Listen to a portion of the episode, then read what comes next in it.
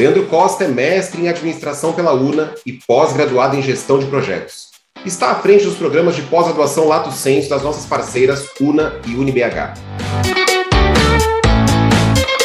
Dentro de sala de aula, no olho no olho, era uma coisa. Depois as coisas mudaram.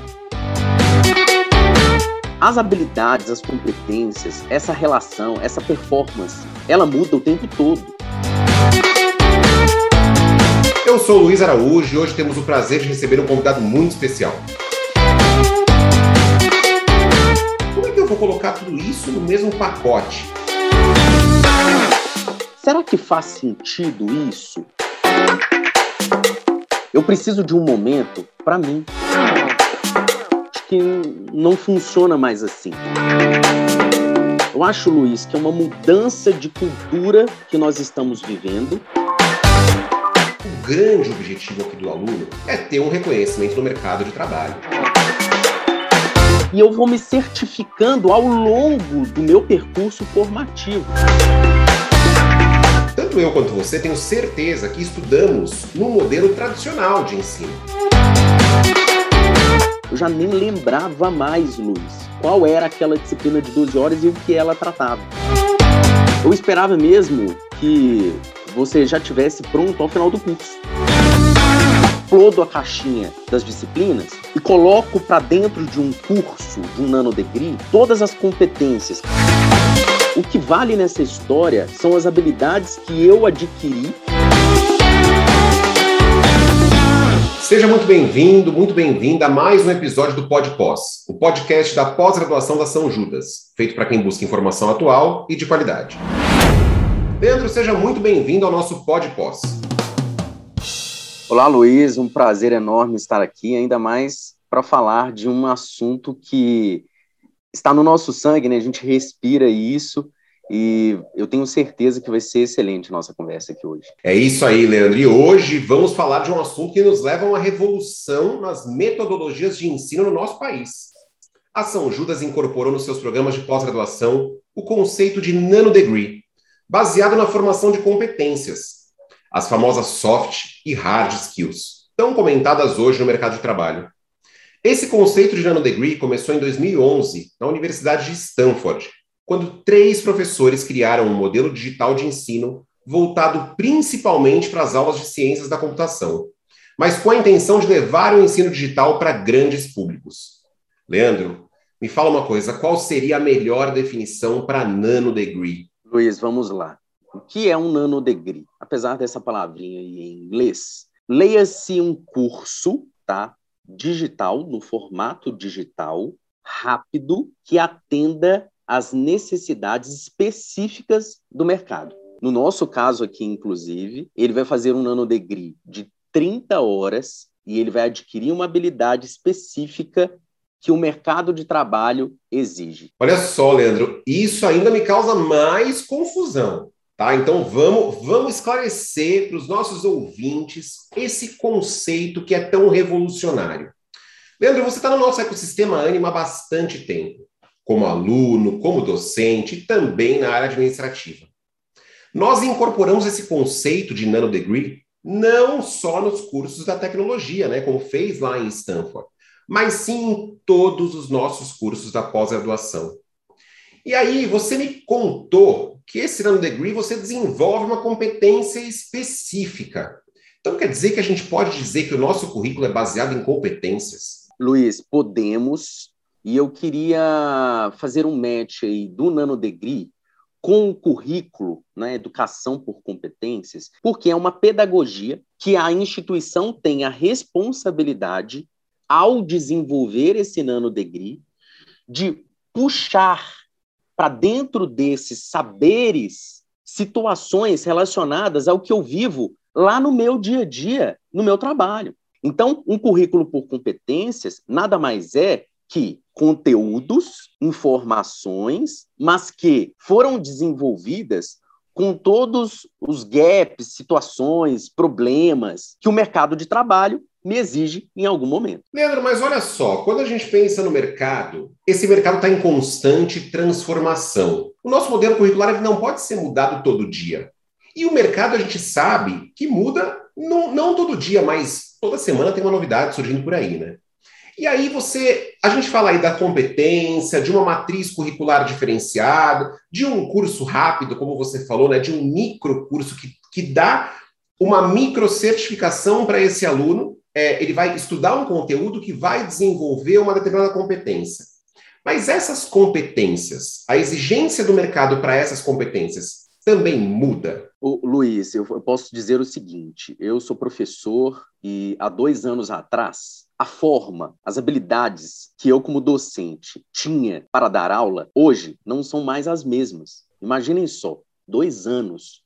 Isso, claro, muito acelerado pela pandemia, né, Luiz? Mas eu digo o seguinte: as habilidades, as competências, essa relação, essa performance, ela muda o tempo todo. Eu, por exemplo, tive que fazer alguns cursos de lá para cá, mesmo sendo um profissional de tecnologia, eu precisei estudar outros conteúdos, como, por exemplo, design instrucional, para que eu conseguisse performar bem no meu dia a dia como docente. Então, o que eu fiz? Busquei um curso, entende-se, no nosso caso, como Nano Degree, que, como você é, mesmo disse, ao final dele eu me certifico naquela competência. Então, eu fiz um nanodegree, na época, de 30 horas de design instrucional, para que pudesse atender a um gap que eu tinha até então, porque nunca tinha passado por esse momento de lecionar via plataformas digitais. Antes, dentro de sala de aula, no olho no olho, era uma coisa. Depois as coisas mudaram.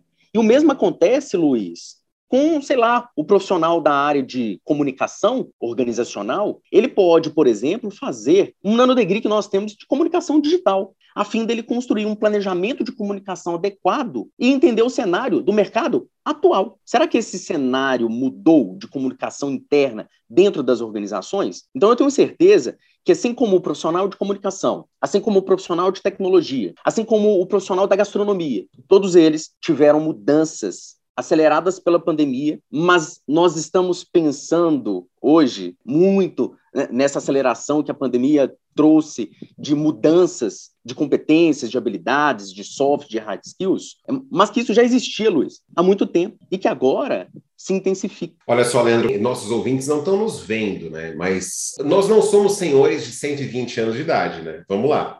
E quando a gente fala assim, parece que a gente estudou, sei lá, na época da pedra. E não é isso, né? O mercado, ele, como você falou, ele tem, ele tem exigido novas competências, aceleradas, ok, pelo, pelos anos, um ano e pouco aí que a gente viveu, que a gente está vivendo, aliás, com a pandemia, né? E, e, e essa transformação digital, ela é, é realmente necessária para qualquer profissional de hoje, seja ele da tecnologia, seja um docente, seja um profissional de comunicação, qualquer um. E aí, tanto eu quanto você tenho certeza que estudamos no modelo tradicional de ensino, que tinha lá disciplinas, um currículo que você ia desenvolvendo um semestre por vez ou um ano por vez dentro da universidade, e assim ia, e lá no final você construía. É, era suposto que você estivesse lá com uma série de competências desenvolvidas. E eu queria ouvir um pouquinho de você, Leandro, quais são as diferenças, então, entre estudar em um modelo curricular tradicional, que foi o modelo que estudamos, mas também eu sei, tanto eu quanto você, eu sei de você que você também já estudou no modelo desse revolucionário. E aí eu queria entender as diferenças de estudar no modelo tradicional e também de estudar numa matriz baseada em microcertificações, em competências. Excelente pergunta, Luiz. E qual é a minha sensação, tá? Quando eu estudei, quando eu fiz, por exemplo, a minha pós-graduação há sete anos atrás, eu olhava para a matriz curricular dessa pós-graduação e eu falava assim, gente, é o, é o curso que eu quero. Mas quando eu olhava, Luiz, para dentro da matriz curricular e via as disciplinas, eu entendia que eu ia aproveitar ali pelo menos uns 40% apenas daquela matriz. Olha só, no currículo tradicional você tinha disciplinas ali que variavam entre 12 e 20 horas por exemplo. Eu fiz várias disciplinas nesse modelo antigo de 12 horas. Se você me perguntar assim, Leandro, o que você aprendeu de fato nessa disciplina? Assim, é, eu tive alguns insights, porém eu não consegui me aprofundar. Eu não consegui ter discussões profundas sobre essa disciplina. Imagina, Luiz, 12 horas, levando em consideração que nós temos quatro horas por encontro. São três dias para a gente discutir em quatro horas uma situação que ali dependia de uma de uma discussão muito mais profunda. Então, esse currículo tradicional, ele não existe mais, ou ele está deixando de existir, e entra agora esse nosso novo currículo, esse, inclusive, que nós acreditamos, que nós trabalhamos, por quê? Dentro desse nano degree, ah, e um ponto, hein? Um ponto que eu gostaria de frisar. Eu fazia essa disciplina de 12, 16, 20 horas, e ao final do curso eu fazia o meu trabalho de conclusão. E o, e o meu professor, que acompanhava o meu trabalho de conclusão, ele pedia interdisciplinaridade. Eu já nem lembrava mais, Luiz, qual era aquela disciplina de 12 horas e o que ela tratava. E fora são inúmeras disciplinas, né? Inúmeras de 12 horas para completar aí o Inúmeras disciplinas de 12 horas. Será que faz sentido isso? Será que eu preciso esperar chegar até o final do meu curso para desenvolver um projeto prático, para poder discutir problemas, habilidades, situações do dia a dia, para tentar fazer um trabalho de campo, acho que não funciona mais assim. Então, nesse nosso currículo, nesse nosso modelo, ele vem com essa perspectiva de um ensino digital para dar a oportunidade para as pessoas conseguirem estudar de fato aonde elas estiverem. Essa flexibilidade ela existe, mas ao final desse curso já não é mais uma disciplina. Então, eu explodo a caixinha das disciplinas e coloco para dentro de um curso, de um nanodegree, todas as competências. Claro, teóricas, porque eu preciso da teoria, e prática, porque eu tenho um encontro com um professor especialista. Então, eu tenho oportunidade ainda de conversar sobre aquele curso, sobre aquela competência, fazendo inclusive o que a pós-graduação Lato Senso me pede, pede bem, que é o network. E eu vou me certificando ao longo do meu percurso formativo. Então, acho que esses são uh, os grandes diferenciais, viu, Luiz, que eu vejo nisso aí. E você sabe que a gente tem aqui uma pergunta de um dos nossos ouvintes. Aliás, ó, se você não segue esse podcast, a hora é agora. E se você quiser mandar dúvidas e sugestões, podpós.usjt.br. Recebemos aqui uma dúvida que acho que casa perfeitamente com essa sua fala, Leandro. É, a gente tem aqui um desenvolvimento de competência, competências sendo colocadas na prática, testadas na prática, fazendo networking, mas o grande objetivo aqui do aluno é ter um reconhecimento no mercado de trabalho, não é isso? E aí vem a dúvida. O ouvinte perguntou assim, ó, o mercado reconhece essas certificações intermediárias ou dá mais valor ao título de especialista? Ótima pergunta, viu, Luiz? É claro que nós estamos numa mudança, numa transição né, é, do olhar das organizações para isso. Ainda assim, ainda assim, acredito que o, o certificado de pós-graduação ele é válido. Ele é um certificado que, ao final desse curso, eu apresento, por exemplo, para minha organização e lá eu posso angariar um novo status, uma nova cadeira, melhorar o meu salário. Mas olha só, vê se não faz mais sentido, até pelo início da nossa conversa, de tudo acontecendo de forma muito rápida, de todas as habilidades, competências novas que vão surgindo ao longo do tempo. Não faz mais sentido a, a cada momento em que eu cursar um nanodegree e ser especialista naquela área, naquele assunto específico, eu já poder atuar eu posso chegar na minha organização e dizer que eu faço um curso de pós-graduação, estou num programa de lato senso, mas que esse programa de lato senso me dá a oportunidade de ter competências e habilidades que vão servir para que eu possa, naquele momento, tapar um gap que a organização precisa, que eu preciso, recebendo um certificado para isso. Eu acho, Luiz, que é uma mudança de cultura que nós estamos vivendo e mais. Vou dar um exemplo super prático aqui de um, um primo meu que fez a mesma pergunta e aí hoje ele faz nossa pós-graduação, ele cursa aqui inteligência artificial. E ele me disse o seguinte, Leandro, foi incrível quando eu peguei o meu certificado digital, postei no LinkedIn e levei para dentro da minha empresa falando assim, olha, estou num curso de pós-graduação, já finalizei a primeira etapa do meu curso e recebi aqui dois certificados em duas competências que eu preciso desenvolver. E ele me contou isso com uma felicidade imensa, porque o próprio líder dele, o gestor dele, o gerente dele, disse o seguinte: cara, que, que legal isso. Aonde você está fazendo essa, essa pós-graduação? Qual pós-graduação que é? E aí ele contou né, sobre a pós-graduação que ele estava fazendo, e o gerente dele disse o seguinte: Olha, eu esperava mesmo que você já tivesse pronto ao final do curso. Mas eu estou vendo aqui que com, com a sua narrativa, você já consegue desempenhar algumas. Então, para além do currículo, desculpa, para além do diploma, da certificação, o que vale nessa história são as habilidades que eu adquiri e que sou certificado para desenvolver desempenhar dentro da minha organização. Não sei se ficou claro, Luiz, mas eu acho que é por aí, tá? Olha só, então ficou claríssimo, Leandro. E aí eu posso tirar uma conclusão, você me diz se eu estou certo ou errado. Quer dizer, então, que o mercado vai dar valor para as duas coisas, né? Ele dá valor para certificações intermediárias, que é enquanto você está cursando ali a sua pós-graduação, que pode ser de seis meses ou de um ano, no caso aqui da São Judas, você, durante a sua pós-graduação, você vai começar a desenvolver competências que você já pode aplicar no seu dia a dia, na sua rotina, na sua prática de trabalho. E lá no fim, você ainda vai ter um título de especialista. Então, o mercado vai valorizar ambas as situações, está correto? Corretíssimo, uma não descaracteriza a outra. Quando eu recebo um certificado de nanodegree, eu estou pronto e apto para desenvolver as habilidades pelas quais eu estudei naquele nanodegree. Mas ao final do curso, eu tenho um conjunto de habilidades que, por meio das nanodegrees, eu adquiri para desempenhar meu papel, seja lá qual for do seu curso. Sei lá, de arquiteto, de interior, design, um profissional da área de tecnologia. Então, está certíssimo, Luiz. Olha, é incrível isso, hein, Leandro? É incrível. Eu vou dizer uma coisa: esse conceito, de novo, que vem lá desde 2011, faz 10 anos que esse conceito foi criado, né?